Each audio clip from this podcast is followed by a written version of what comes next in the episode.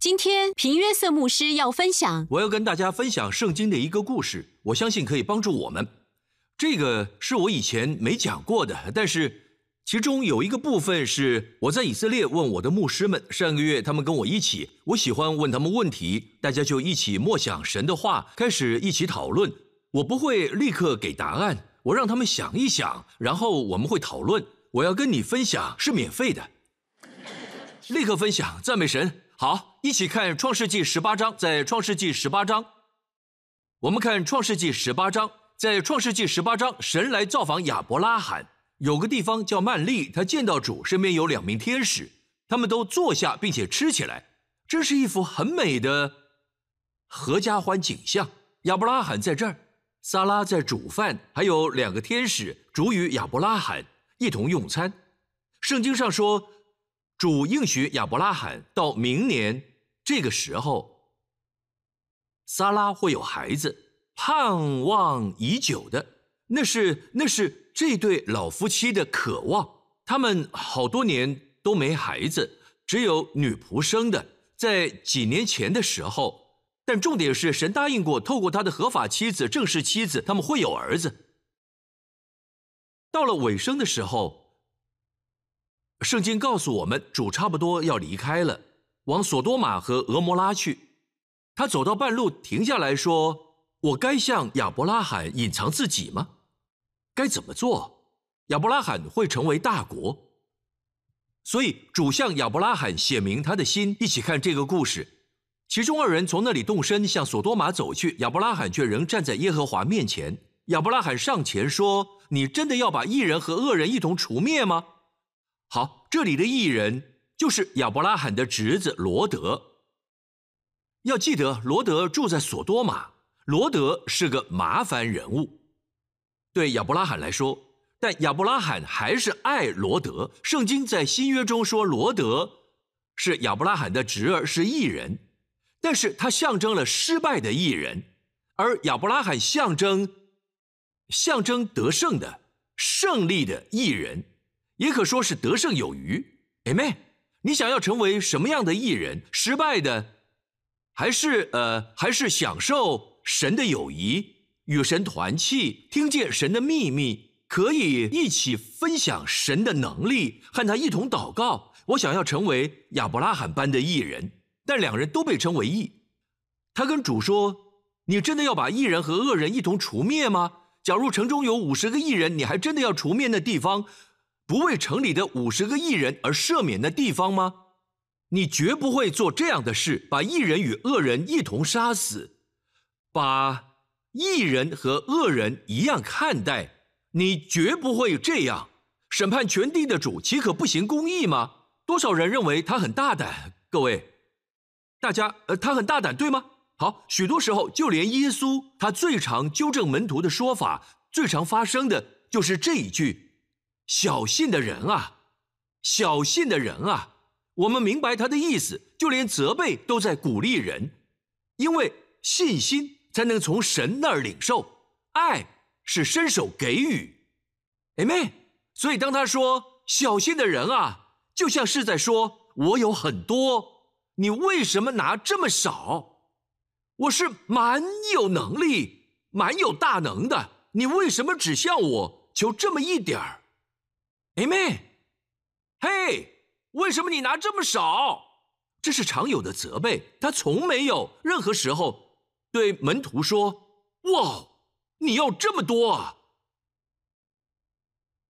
你应该要有点限度。”他没有一次责备他们要的太多，都是要太少。圣经说：“你们得不着，是因为你们不求。”举例来说。呃，门徒都在船上，当时耶稣在水面上走向他们，对吗？谁也走在水面上，在门徒中，彼得对吗？呃，英国腔是 Peter，Peter 走在水面上，对吗？为什么彼得走在水面上？因为他是唯一一个向神求的主。如果是你，请叫我从水面上。同时，他知道自己没办法，主必须要说，所以请叫我。只要你开口。就会有能力。哎妹，为什么其他人没在水上走？他们没求。你们得不着，是因为你们不求。阿妹，所以当你看见身边和你同年的人过世之类的，但你不想跟他们一样，别让恐惧进入你的心，跟主说：“主啊，我不知道，千人扑倒在你旁边，万人扑倒在你右边，但是主，我要为我自己求。”神很喜欢这样，他绝不会说你要求真多。你在想什么？钱长在树上吗？那不是神的声音，那是你爷爷的声音，你曾祖父的声音，你妈妈的声音，你爸爸的声音，可能是好意，但他们成长的经济环境是非常缺乏的，明白吗？经济法则就是根据什么东西来决定稀少的资源，记得吗？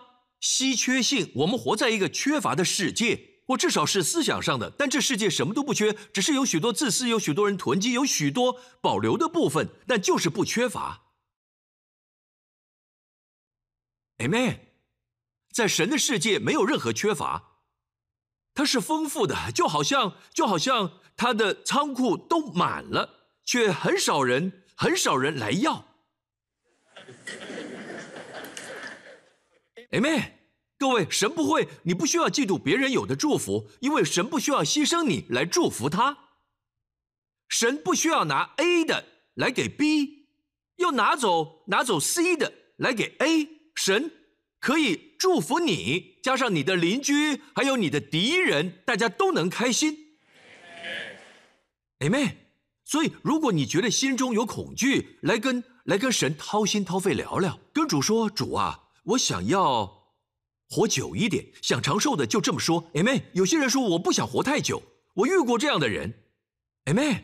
但若那是你担心的，跟谁说：“主啊，我不想，我不想太早就离世。”若我很笨，不知道自己做错了什么，保护我主啊，不要太早死。我想长寿，你跟主说过这事吗？主啊，我不想老了患有失忆症。若这是你担心的，跟主说。也许是因为某个亲戚，所以恐惧就进入你的心中。你看，你的亲人都这样了，都因这个问题所苦。我要告诉你，你可以跟神说，问题是求的人太少。你知道是什么吗？祷告。Amen。别忘了这个原则。你们得不着，是因为你们不求。在雅各书，所以求吧，向神求大的，不要只求一个工作，向神求职位。Amen。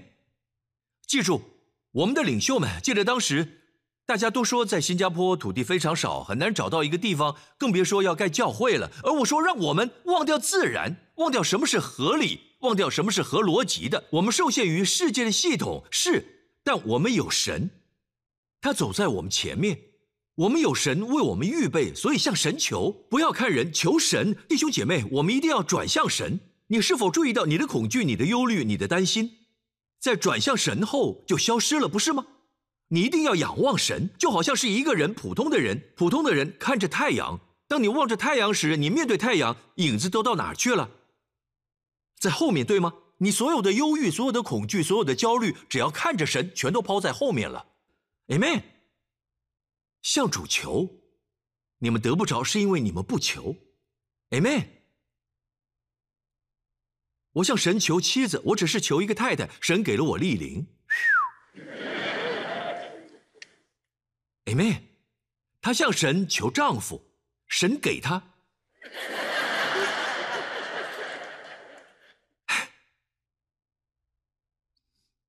要谦虚啊，你。好的，好的，赞美主。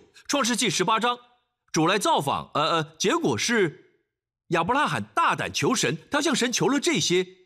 假如城中有五十个异人，你还真的要除灭那地方，不管这五十个异人吗？神如此说：我若在索多玛城中找到五十个异人，我会因他们赦免那地方。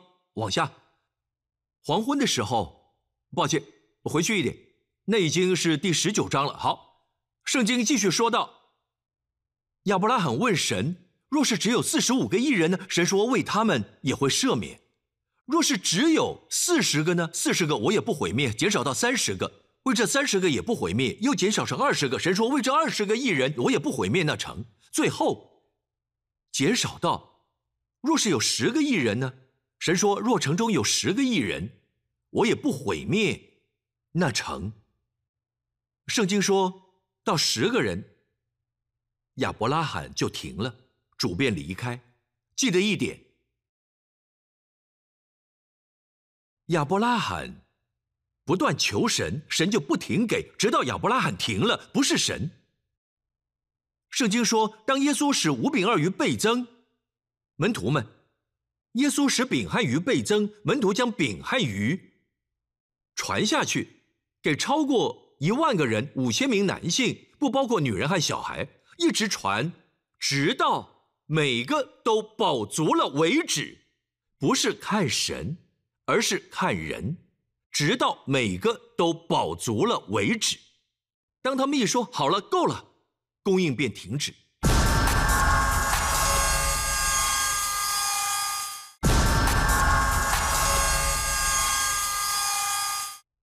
神的供应总是超过我们的需要，是我们限制神。我说我们限制神。阿妹，你们看见亚伯拉罕在神面前？非常勇敢。还有一点，我要给你一个解读圣经的原则是合宜的，是出自使徒保罗自己。旧约里许多的故事，若你想要更深入，不只是浅薄的教导，表面的教导，其中有些比喻和形态是我们可以学的。比方说，加拉太书第四章，他讲到亚伯拉罕的妻妾，一个是合法妻子撒拉，说撒拉；另外一个是使女，名叫夏甲，说夏甲。好，萨拉患有不孕症，于是萨拉对丈夫说：“和我的使女夏甲同房，也许可以因她得一子。他们生一个孩子，也是玛丽。”保罗在加拉太书第四章从其中看见的比喻，一个预言。保罗说：“这两个女人，这两个女人是比喻，象征了两种约。”萨拉。和夏甲这两个人就像两座山。夏甲撒拉的使女象征了西乃山。各位，我们的十诫就是来自西乃山。保罗因圣灵的感动说，在加拉太书，西乃山带来了捆绑。但是，撒拉象征恩典，是我们的母亲。Amen。带来的是什么？以实玛利是出于人自己的努力，撒拉靠恩典生了以撒。在亚伯拉罕和撒拉已无法生育时，是出于神。好，也许真有比喻在亚伯拉罕和撒拉的故事里。我们知道亚伯拉罕象征信心，从加拉太书四章看到保罗所写的，就是撒拉象征了。撒拉象征了恩典，大家都明白了吗？好，一起看下去。好，创世纪十八章带球终止，它停在十，不是神停在十，是亚伯拉罕。下一章审判临到索多玛和俄摩拉，一起来看创世纪二十章，亚伯拉罕从那里向南地迁去，寄居在加迪斯和舒尔中间的基拉尔。注意到这两个地方，加迪斯和舒尔。今天还在以色列国，基拉尔也还在，在那地还有上一次我给大家看的直升机救援任务，就是靠近加萨别是巴，离这里不远。亚伯拉罕称他的妻撒拉为妹子，基拉尔王亚比米勒差人把撒拉娶了去。这是谎言，不是吗？其实他就是说这是我的妹妹，但其实是妻子。撒拉是亚伯拉罕的妻子，对吗？虽然好像只是称呼，但目的就是要说谎。不管如何，本质上就是说谎。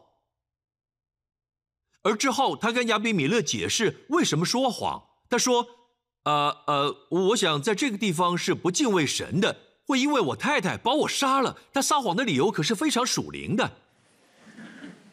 他宁愿宁愿把太太给人，也不想死。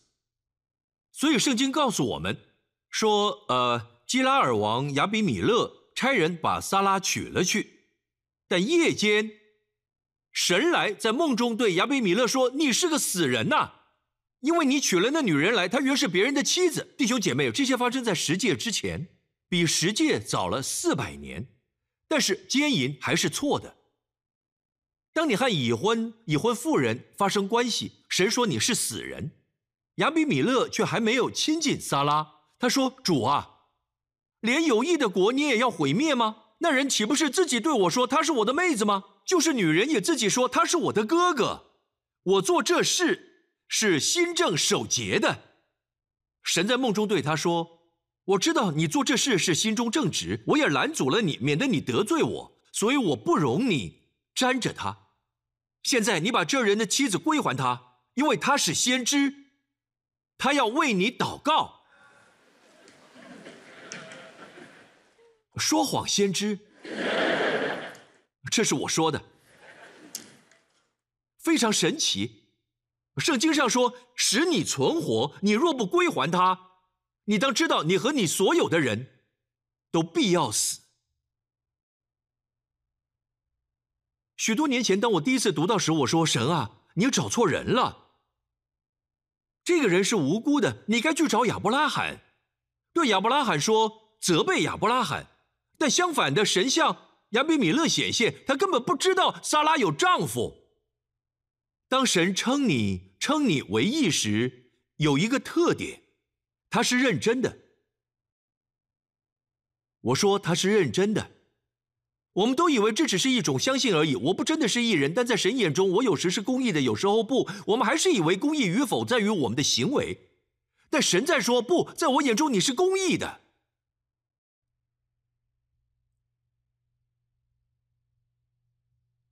所以神保护亚伯拉罕和撒拉与其后裔。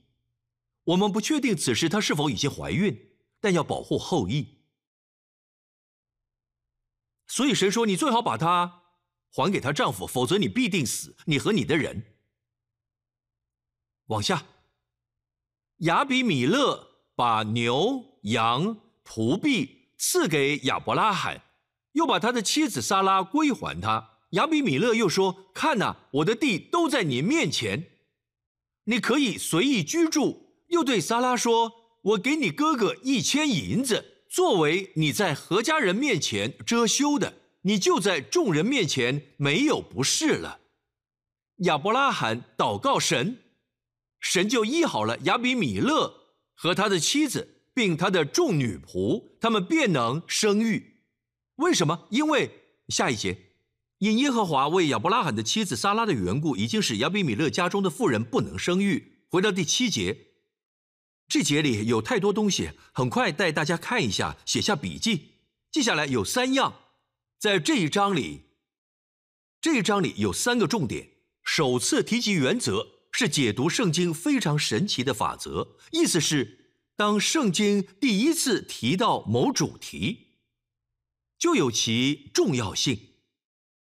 大家明白吗？各位，哎妹，比方说，麦基喜德是撒冷王，这是耶路撒冷第一次被提到，而且与麦基喜德有关。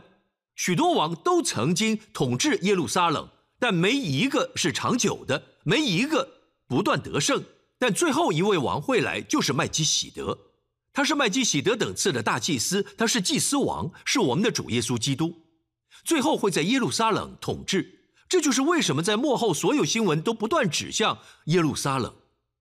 耶路撒冷第一次被提到是一位祭司王，耶稣最终的统治就在耶路撒冷。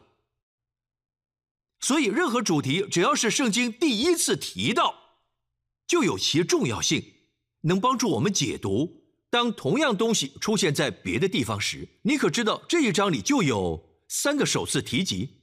第一个，他是先知。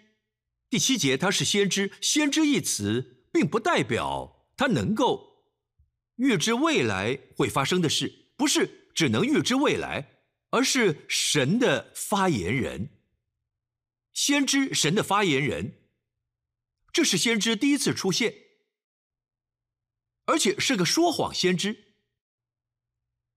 所以，先知并不代表是完美的人。当你为神发言，不代表你就是完美的。多少人知道我们都是神的发言人？我们和同事分享神，和同学、朋友还有亲戚分享。我们讲到神，你是神的发言人。若你不为神来说，他在地上就没有嘴可得了。他透过人说话。有一天他会从天降下，但那天还没到。那是启示录。但我们知道神，神会透过他的百姓说话。Amen。第一次出现先知。第二个，第一次提到医治，就在这一章。希伯来文是 Rafa，往下到十七节，亚伯拉罕祷告神，神就医好了亚比米勒和他的妻子，并他的众女仆，他们便能生育。这非常重要，因为这里有得医治的秘诀。圣经第一次提到医治，请看这里，这个人是神的发言人，也就是信徒，但他但他犯了许多错，对吗？他不完美。若你不完美，可以为病人祷告吗？好，在神眼中你是艺人，明白吗？但在行为上，你还在学习活出。神眼中的你，这是一个旅程，对吗？Amen。但你可以为病人祷告，神会应允你吗？你看到了一个例子，医治第一次出现就是一个人很多事都做不好的人为另一个不完美的人祷告。亚比米勒王，一个不完美的人为另一个不完美的人祷告，结果得医治。医治第一次出现就是一个不完美。之人为人祷告，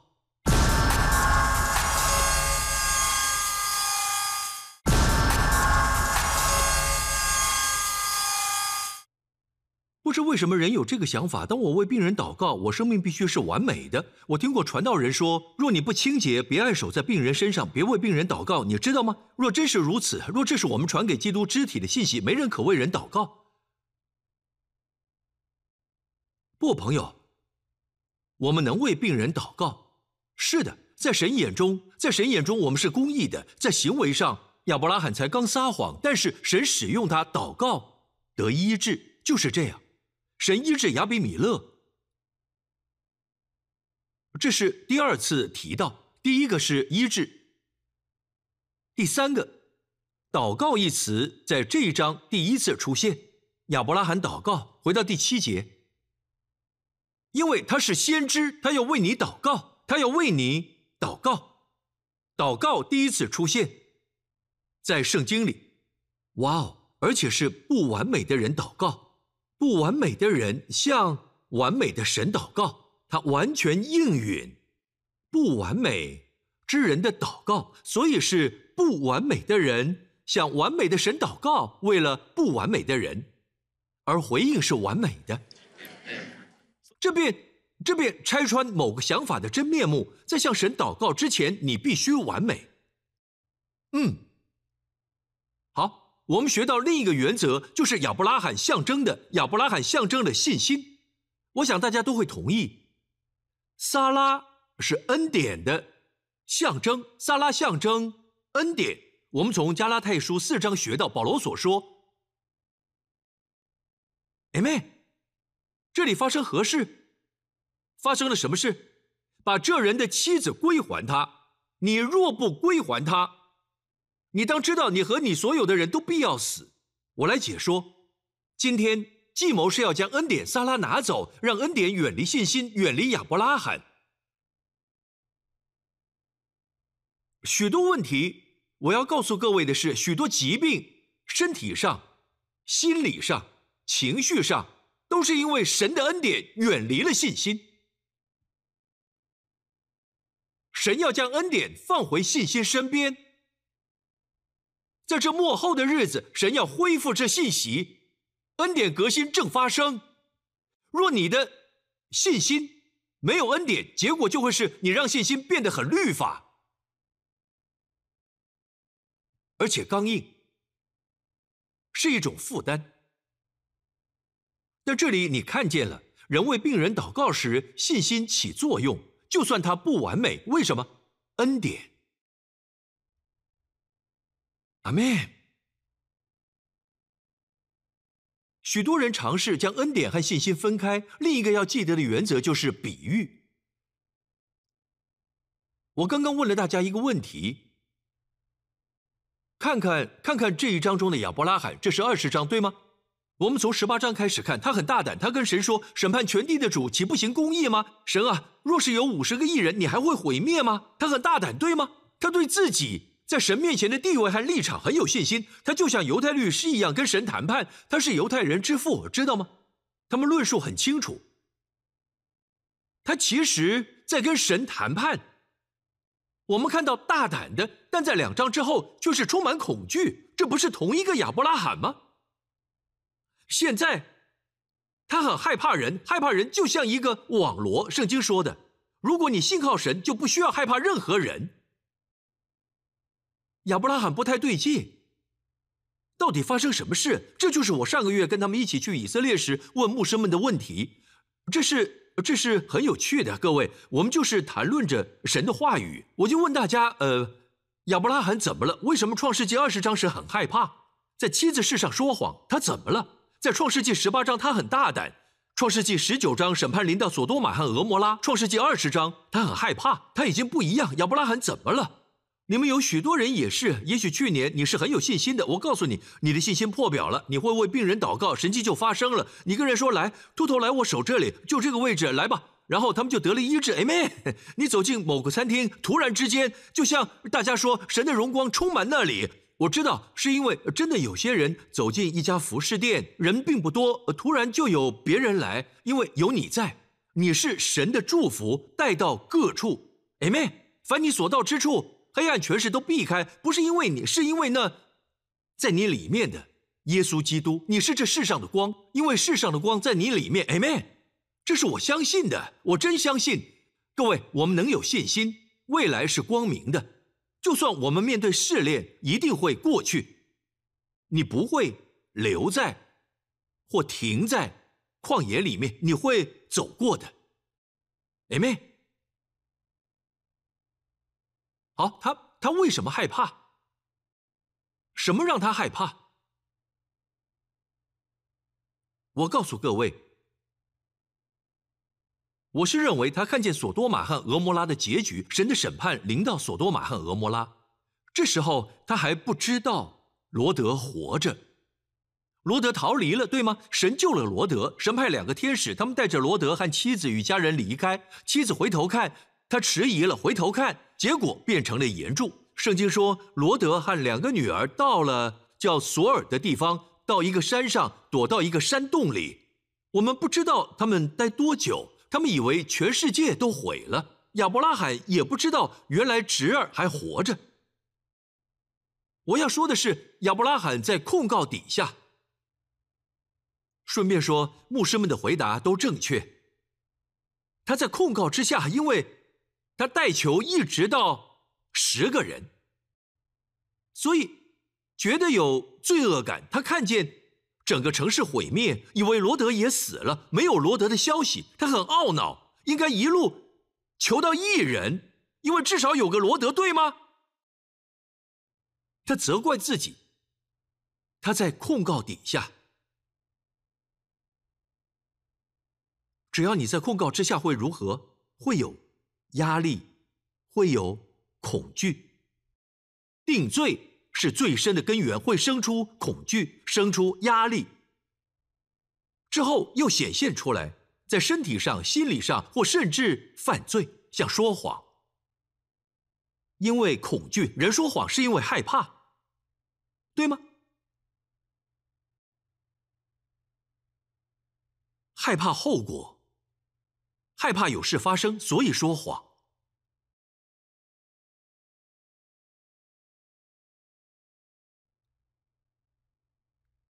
大家都可以作证吧？因这原因，亚伯拉罕害怕，他定自己的罪。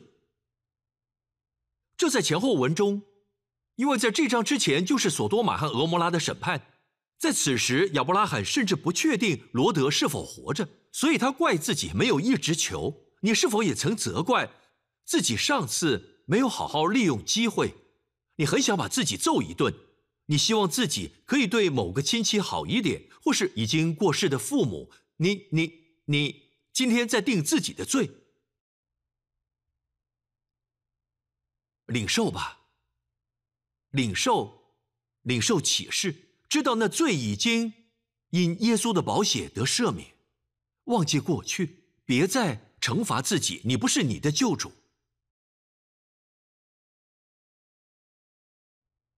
Amen，Amen，惩罚自己也是一种自以为意。你怎么能连至高的神都已经原谅你，你怎么能不原谅自己？神已经洁净的，别称他不洁。神已经洁净你。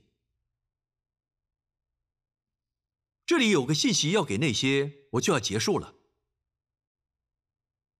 有些人说：“好，你知道的，传讲恩典没有问题，但不要太强调恩典。我们相信恩典，当然，屏幕是我相信恩典，恩典拯救我们，我们得救是本乎恩嘛。我不反对恩典，我相信恩典，但我觉得你夸张了。同样的问题，对吗？亚伯拉罕也讲恩典，他没有否认恩典。”他只是说恩典是我妹妹，还是有关系，但恩典不是妻子。各位，到底有什么差别？是姐妹，还是妻子？有什么差别？亲密度，屏幕师，哎妹，我和妻子很亲密，和姐妹没那种关系。妹妹。我太太是我的一切，姐妹不是。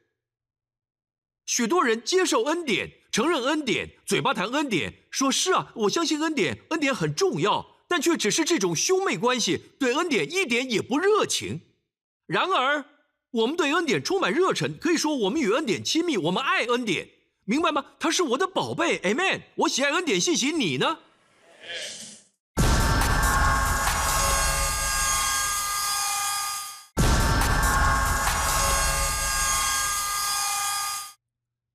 恩典对我们来说不是姐妹，是妻子。你知道他们说什么吗？他们开始写很多批评，这是疯狂的恩典，太极端了。这是极端的恩典，是不寻常的恩典。不管是用什么样的形容词，但其实我们只是说恩典是我的妻子。他们说恩典应该只是姐妹，有关系、有地位，但不要太激进。抱歉，我对恩典很强烈。那你呢？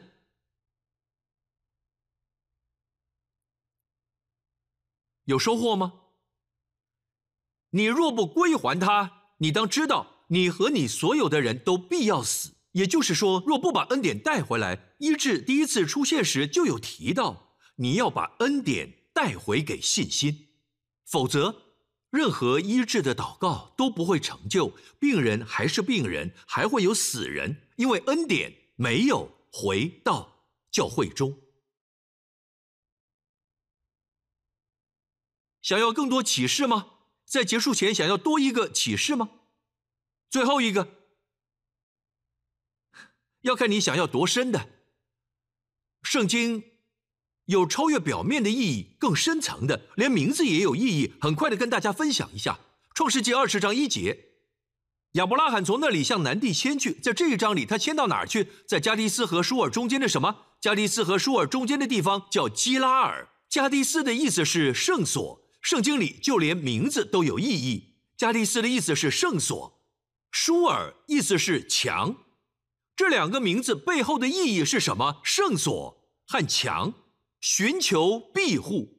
圣所代表了有保护的地方，一面墙筑起墙来做什么？保护。他住在哪儿？基拉尔。亚比米勒是基拉尔王。基拉尔的意思是默想。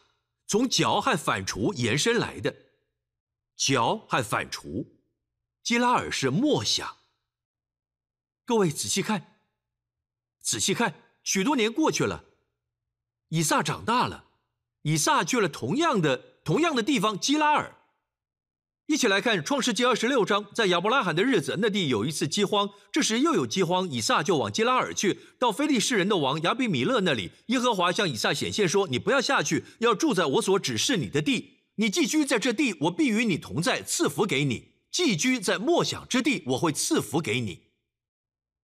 这不只是个医治和健康之地。”也是默想之地，就像我要求牧师们，有时候你就是需要默想，像是举个例，就像是我会默想亚伯拉罕为何害怕，这就是默想，那是圣洁的默想，是有效果的默想。有时候我会和牧师们一起默想。嘿，各位，我要问你，为什么这样？我们讨论，一起讨论神的话。我们会试着彼此交换心得，这也是默想。因为默想一词就是说出来，对自己或对他人说，跟你的孩子分享神的话，以他们的程度讨论神的话，问他们问题。Amen。默想。是丰盛之地，他不论做什么都丰盛。我要结束了，这块地回到第一节，那地有饥荒，对吗？是饥荒，各位就在基拉尔。就算是大家都说现在时局很糟，经济很坏，一切都很糟糕。当你默想，看看以撒怎么了？往下，以撒在那地耕种，在饥荒时刻，那一年有百倍的收成。耶和华。赐福给他。还有一点，百倍第一次出现，不是一百，一百已经出现过许多次，但是百倍是第一次出现，又是在基拉尔地，默想就有很多，就有很多首次出现的。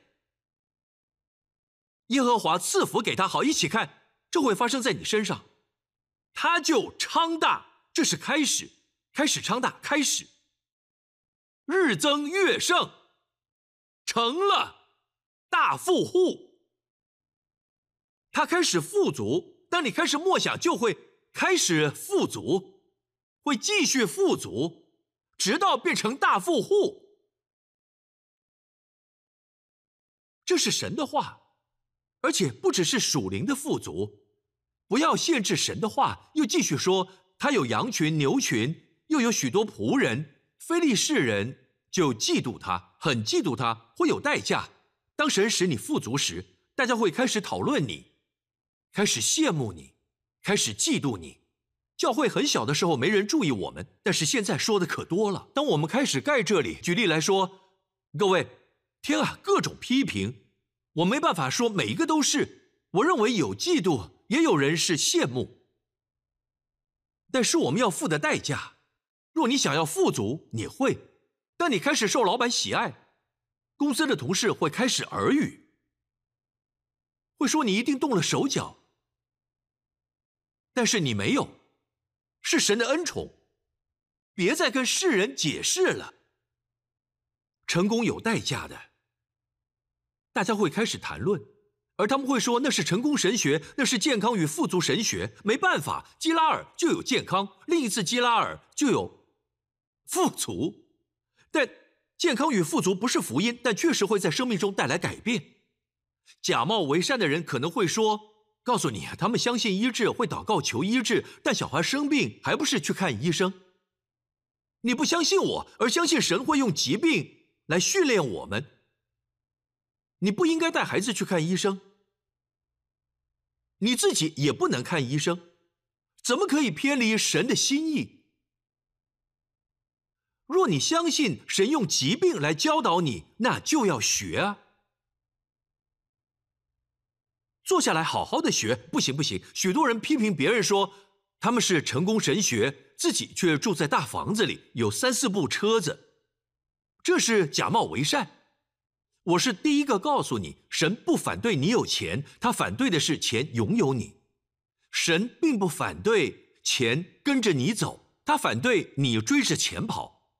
他要你跟随他，大家明白吗？好，听好，我不相信要过着奢华的生活，大手笔花钱，但会有却在受苦。不，我不相信这个，我不相信物质主义，不相信那些荒谬的东西。但我相信，当你开始相信耶稣基督，你身体会越来越好，越来越好，心理层面会越来越稳定，越来越平静与安稳。我相信，就连就连你的财务。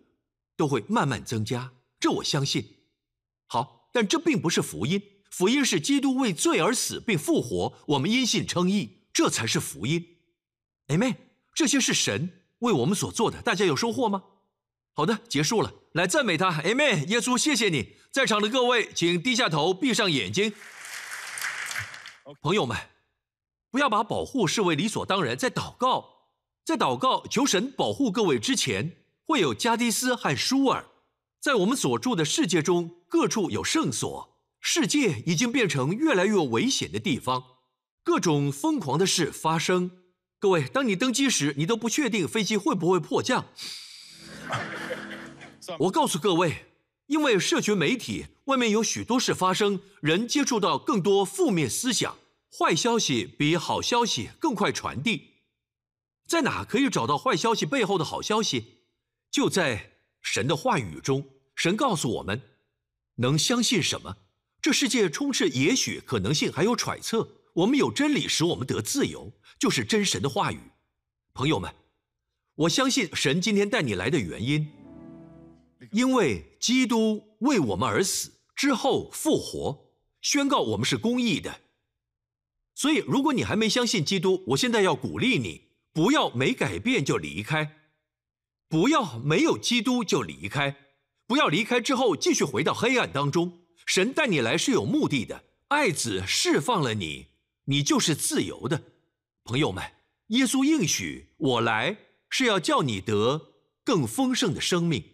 现在，请跟我一起祷告，说：“亲爱的天父，我相信耶稣基督是神的儿子，我相信他为我死在十字架上，我相信他从死里复活，宣告我是公义的。”天父，谢谢你，所有的罪都已洗净，因耶稣宝血全都得赦免。天父，谢谢你，从今天起，所有祷告都蒙应允。我亲近你，因为在你眼中，我永远都公义。天父，谢谢你，我爱你，因为你先爱我。耶稣基督。是我的主，奉耶稣的名，大家一起说，Amen，赞美神，一起站起来。在离开之前，我要为你做个保护的祷告，在场各位请举手。这礼拜若是可以选一节经文或一段，或是刚刚讲的都可以，开始尝试默想。我相信神圣灵会显明更多灵粮给你，更丰富的，更多启示，比刚刚的。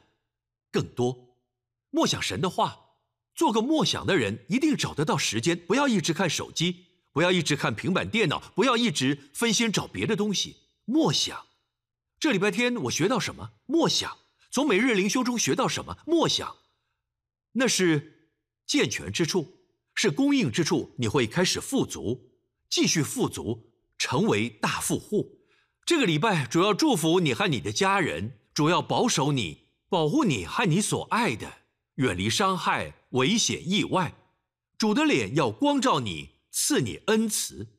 主要向每个听见我声音的人扬脸，并赐你和你所爱的人保护、供应许多好事物，成为他人的祝福。主要赐你健全与健康。Shalom，奉耶稣的名，大家一起说 Amen。神祝福你，我们下礼拜见，爱你们。